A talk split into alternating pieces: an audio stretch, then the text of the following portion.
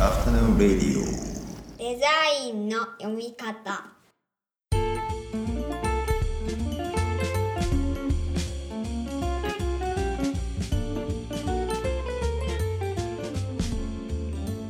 アフタヌーンレディオデザインの読み方。大林博です。こんにちは。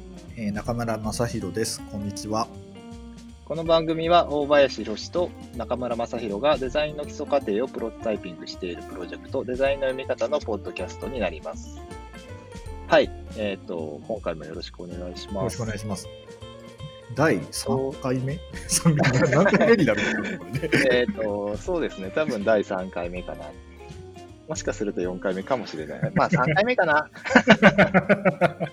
この辺でね、なんかどこをつまんでるかっていう、つまんだ回があるっていう。そうですね。なんかちょうど、いつでしたっけ？先週、先週、先々週でしたっけ？はい。あの、東美祭っていう、えっ、と、中村先生が勤められてて、僕も非常勤をしてる東洋美術学校ってところの、まあ、文化祭はい。ですよね。文化祭で、ちょうど我々、あの、トークイベントに参加してきまして、うんなんかそれの、えっ、と、文字起こしを今ちょうどやろうかなっていうところで、で、なんかそれを、えっ、と、そうか、ポッドキャストにも上がってんのか。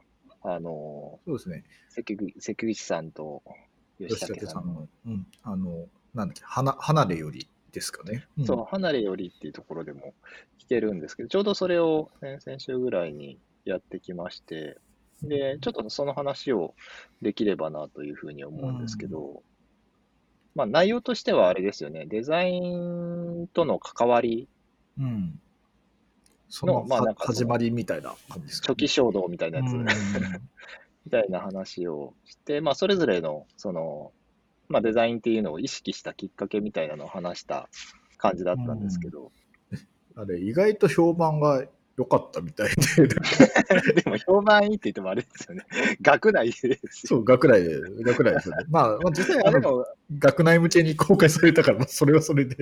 まあ、学内向けだからしょうがないのそうだから今年は文化祭、ちょっと他の学校どうなってるかまでは、うんあの、リサーチというか、あの、チェックしてないんですけど、その、東洋美術学校については、あの、今年はオンライン、完全にオンラインだけでうん開催っていうことだったんですよね、確か。う。ん、そうですね、オンラインで、まあ、各専攻の担当講師、ないしはその界隈がなんかトークイベントという形で、うんまあ、うん。それで、あの日はなんだろうな、朝からいろんな学科、専攻が話をして、もう僕らが鳥だったんですよね、コミュニケーションデザインの専攻が。で、さすがに疲れてるだろうなっていう、あの聞く側もあの疲れてるだろうなと思って、まあ、そんなに重い内容にしたくなかったなっていうのが、ちょっと意図としてあったんですけどね、でも、うんなんでしょうね、それで割と、なんでしょう、他の人たちは、割と大人が学生に話すみたいな感覚があったところなんですけど、まあ、僕らはどちらかというと、自分たちが学生の時ぐらいに何してたかなみたいな、ちょっと振り返る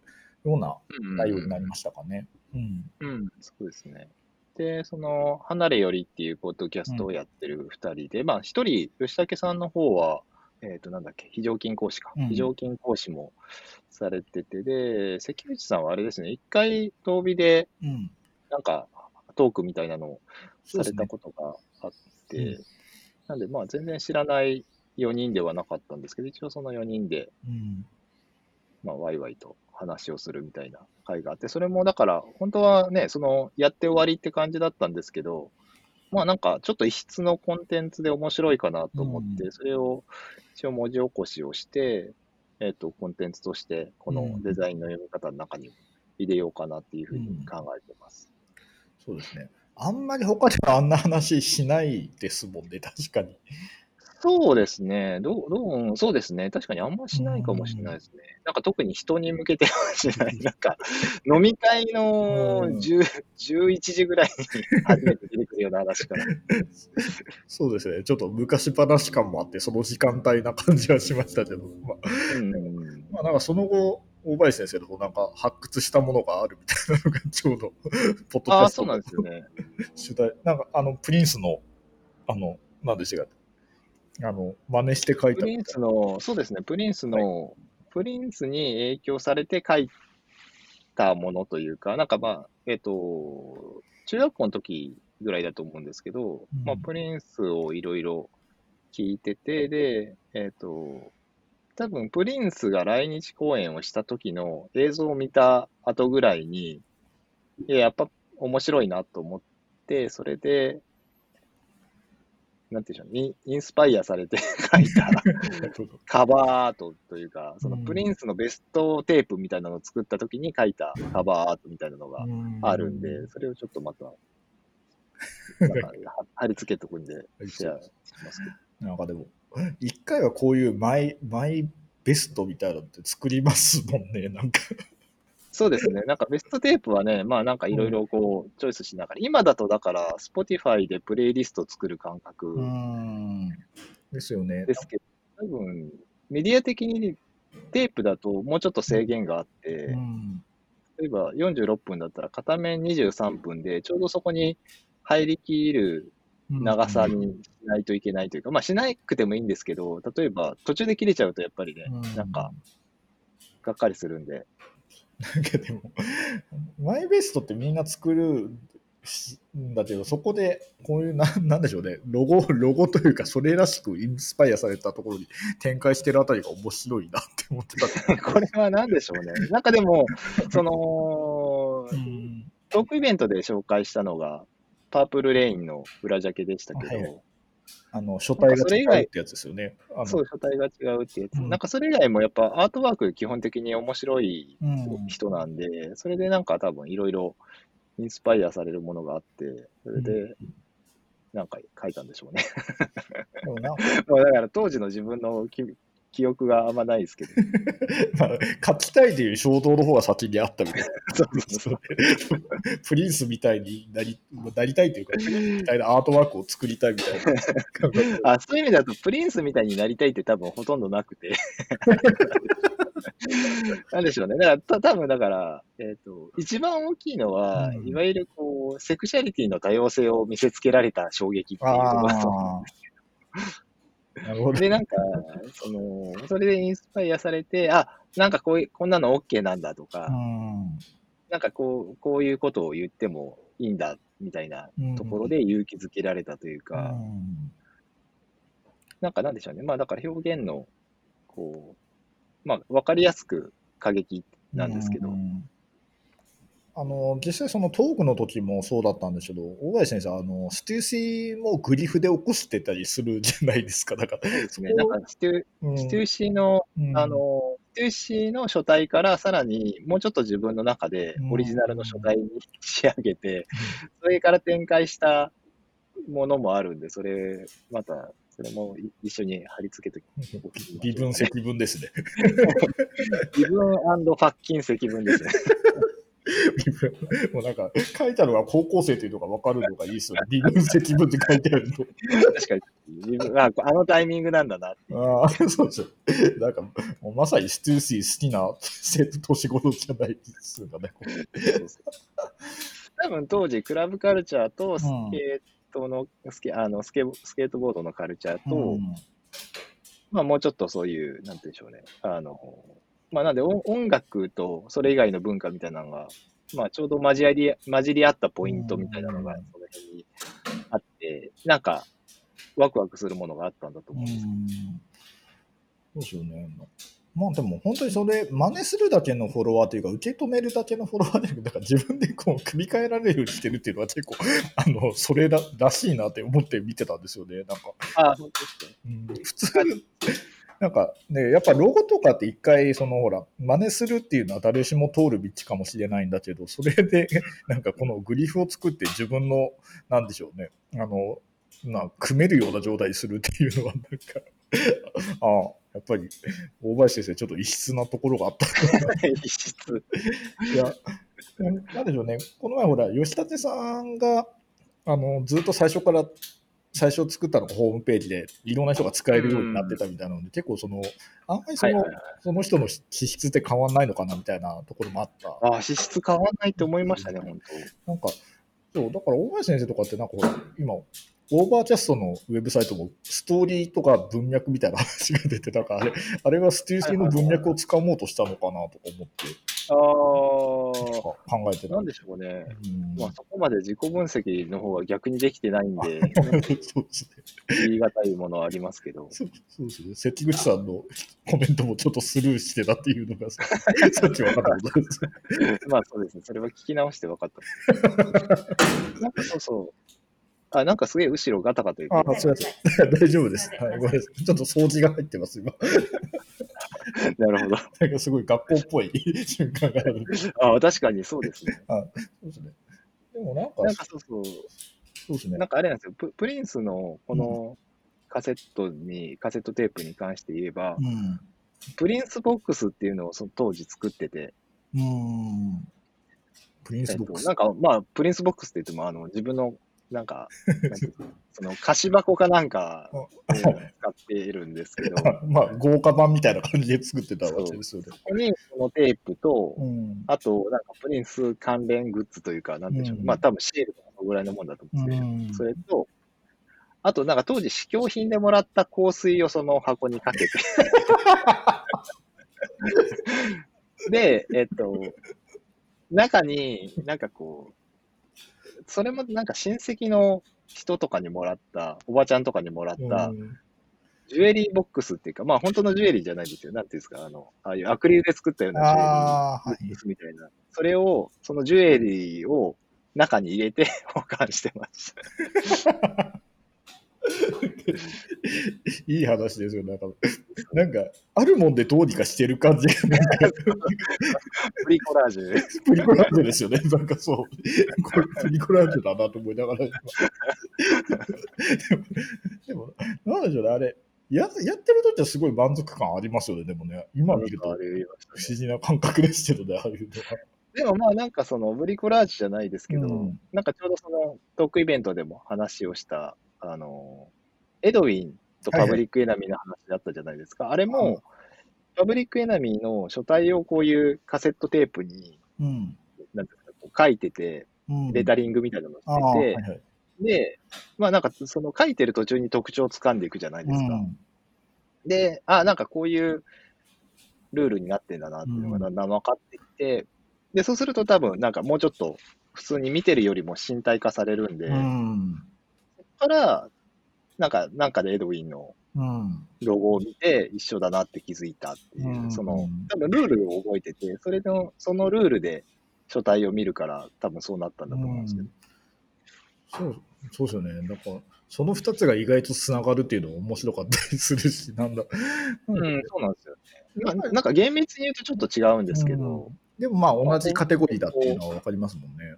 かなり近いカテゴリーです。うんまあやっぱり文脈をつかもうとしてたんだなっていうのがちょっと面白い確。かにそうかもしれない。うんそうそう言われるとそうかもしれないなっていう。うんだから、あの時のトークに関しては、なんか、な なぜかその東洋美術学校のスタッフでその30代、40代の人があの常勤スタッフでは多いんですよ。あのなんか結構ステューシーの話が 世代どんずばの人多かったみたいですね。えー、だからなんか、ああ、でみみんなでもそれなりにやっぱり好きだったりしたんですかね。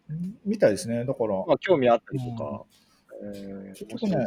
あの時のトークで、なんかみんながここ面白かったですみたいなの言われる場合は、大体ステューシーの下りか、あの、あとあのあれですね、あの関口さんのあの我慢してた、無理してない、無理しなくていいよ無理してない。あの、あの下りもすごいですけど、なんか中理高校の時に面識ない先生から呼び止められて無理してないっていうすごいですよね。なんか、呪いなのか何なのか。呪いなのかな、そうですよね。でも、なんかよっぽど目に余るほど無理が見えたのかもしれないですよね。確かに。そうかもしれない。まあ、関口さんもまたゲストとかで呼んでも面白いかもしれない。そうですね、離れの部屋の二人は。うん。なんかで、あと中村先生は、なんか、まあ、あの、トークイベントのコメントでも言いましたけど、割と予想通りで、元も子もねえだろうって感じだけど、そうなんですよね。あのなんだ僕の話、ひと聞きした後に大林先生がなんか横で、よく知ってるけど予想通りだったって言われるのが、本当、全部前振りだったみたいな感じになりますね。なんかでも、そうそう、あの、や、でもまあなんか逆に言うと安心する感じはありますよね。予想外じゃなかったという。そうじゃなくて。いや、なんか、なんでしょうね。だから結構、その頃から方向性決まってるってことですよね。うん。考えたら。そう。で、なんかで、あの時ちょっと時間なくてあんまり触れられなかったんですよ。僕、自分で言うのもなんで、なんか割とあの時、そのいかにもなんかモダンタイポグラフィーみたいなのとか、柳総理とかだから、結構やっぱりモダンデザイン的なのがやっぱ好きだったんでしょうね、最初から。今になってみるとそうだったなっていうのがあるんですよね。だから、なんか、タイポグラフィーも、やっぱり ECM のイメージがすごくあったなって。はいはい。いや40代って言われたやつ。いや、40代だなっていう。まあ、本当に。まあ、そうなんですよね。でもやっぱ、それも、その、さっきのステューシーとか、あの、プリンスのくだりと見てて、やっぱりああいうの真似したくなるんですよね。なんかその時の精神状態が知りたいんですけど、ああ、どっちかっていうと、なんか達観してる感じだったんですか？達観し、達観してたのか背伸びしてたのか分かんないですよね。あの、というのも、僕あれ、デザイン系の高校だったんですよ。そっかそっか、その辺でもう意識が違うのか。で、でデザイン系の高校って割とあれなんですよね。ちょっとそのイイラストとかが好きな人が多くて、うん。僕はどっちかというと、その、なんか、スタイリッシュな人たちが多いかなとか勝手なイメージを持ってたんですけど、そうでもなくて、で、なんか、そういうのとは違う方向に行こうみたいな、ころでん。割とああいうのになったという。まあでもやっぱもともと好きだったんでしょうね、あの手のやつが肌に合うというか。うんだから、なんでしょうね、割と周りが、その、なんでしょう、あの、服装で言うとビビアン・ウェストウッドみたいな感じの人が多い中で、なんかちょっとああいう、なんか、そう、あの、いわゆる、なんていうんだ文化服装学院みたいな感覚ですよね、イメージとしては。うんなんかなるほどねで。ももうちょっとなんていうかスタ、スタンダード、スタンダード寄りっていうとなんか変ですけどね、そういうデザインの方がいいかなみたいな模索してた時にやっぱりありましたね。うんあとはちょっと大林先生の話とも近いかもしれないけど、あのデザイン系の高校だったから、レタリングの検定試験とか受けられるんですよ。あの、へーさせられて、あの色彩検定みたいな感じで。で、それで、なんかいろいろ文字とか書くじゃないですか。で、書いてるうちに、なんか活活字っていいなって思い始めるんですよね。あのえなんか創作文字とかじゃなくて、ああいうふうにちゃんと設計されたプロダクトとしての文字をもうなんかいいなと思って、で、その後やっぱタイポグラフィーいいいいやんみたいな感じになるんですよね。うん。でなるほどね。うんそそういうのはやっぱ課題とかでやると、当時のデザイン系の高校って、まあ、基本的にはやっぱり、あの地元の印刷屋で広告制作とかしてるような人とか先生とかだから、やっぱりなんかうんつまらんとか言われるんですよね。うん。うん。だからそこの感覚の違いっていうのがよりなんていうか、そっちに、そっち側に行く、なんか切り替えに見た、なったかなという気もしますけど。うんなるほどね。なんか確かにね、なんかそういうの、その、なんでしょうね、美学もありますもんね。なんかその、この辺多分、クライアントに寂しいって言われるだろうから、もうちょっとなんか入れといた方がいいみたいなう。んそうなんですよね。で、なんかそこの塩梅をどう折り合いつけるかなみたいなのは、割とその後やっぱり苦労する、苦労するっていううんまあそれがまた面白かったりするんですけどね。なんか、間で語るみたいなのってちょっと、うんハイコンテクストというか、そうそうそうなんとなく、その、抽象度高いじゃないですかう。んまあ本当にだから、なんていうか、まあ、あの時も言いましたけど、やっぱ、ませがちだったんやなっていうのが。うん、なんかすごいですよね。なんか、なんか半分は、今我々が、なんていうんですか、若い頃を振り返るときに、ベストオブベストを持ってきてるとは思うんですよ。うんなんかもっと本当いろいろあって、もっと根本としてるんですよね、多分ね。いろいろある中で、なんかある文脈をつけるとしたらこの辺かなって言って抜き出してる。うん。瞬間を抜き出してるって感じだと思うので、うんもうちょっと本当はめぐちゃぐちゃだと思うんですうけど、ん。そう。まあまあそうですね。まあそこの抜き出しの、なんていうんでしょうね。あの、作為性みたいなのがあって、その今のルーツにつながってる感じになってるっていうのはありそうですけど。やっぱそうですよね。れあの、すべての歴史は実史であるじゃないけど、やっぱり編纂してるんですよ、自分でね。編纂ししてる感じはね、ありますよね多。少はあります。まあまあでも話としてちゃんとつながる方がねうん、やっぱりしっくりくるんで。そうなんですよね。やっぱり思い出せるぐらいの話の方が繋がってるんでしょうね。なんか多分、結構だから都合よく忘れてることもあるだろうなという。すげえ忘れてそうですね。なんかあ、ちなみにその、さっきのあの、ステューシーのレタリング、ステューシーっぽいレタリングはいで自分で作したやつは、当時高校の時に寮に入ってたんですけど、はい。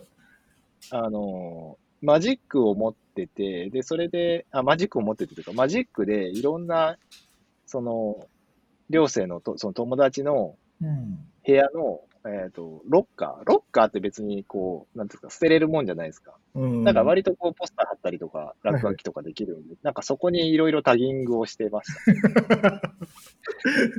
寮の中で。そうそう。まあでもそ、それでまたその中で流行ったりするわけですよね、多分ね。あんま流行ってはなかったです。僕はただただうんやってて、うんなんか、また、やられたよとか、やってるよぐらいな感じで見られてた時。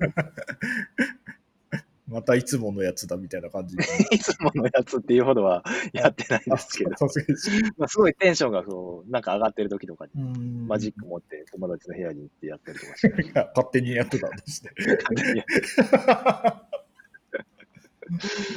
で、あ、そうそう。で、えっと、前回の収録が読み解き、うん名デザイン名著読み解きシリーズみたいなのをうん勝手に自分らでやってるんですけど、それの、えっ、と、カール・ゲルストのあのデザイニングプログラムうんだったじゃないですか。で、あれ聞き返して、すごい、あの、面白かったというか、まあ、相変わらずの自画自賛っぷりなんでしょうね、自画自賛。講座の後は。そう、そう、講座の後の自画自賛なんですけど。